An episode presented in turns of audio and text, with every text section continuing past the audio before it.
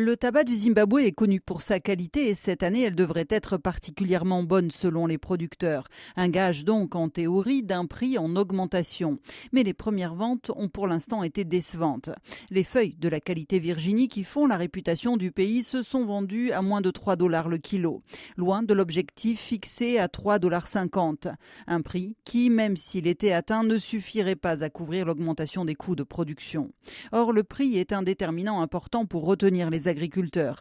L'année dernière, les prix ont poussé 4% d'entre eux à quitter la filière.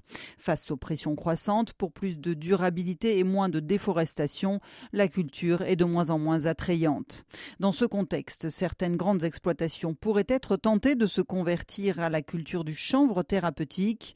Jusque-là, la législation imposait aux fermiers convertis de cultiver des plants avec un taux de THC inférieur à 0,3%, faute de voir leur champ détruit.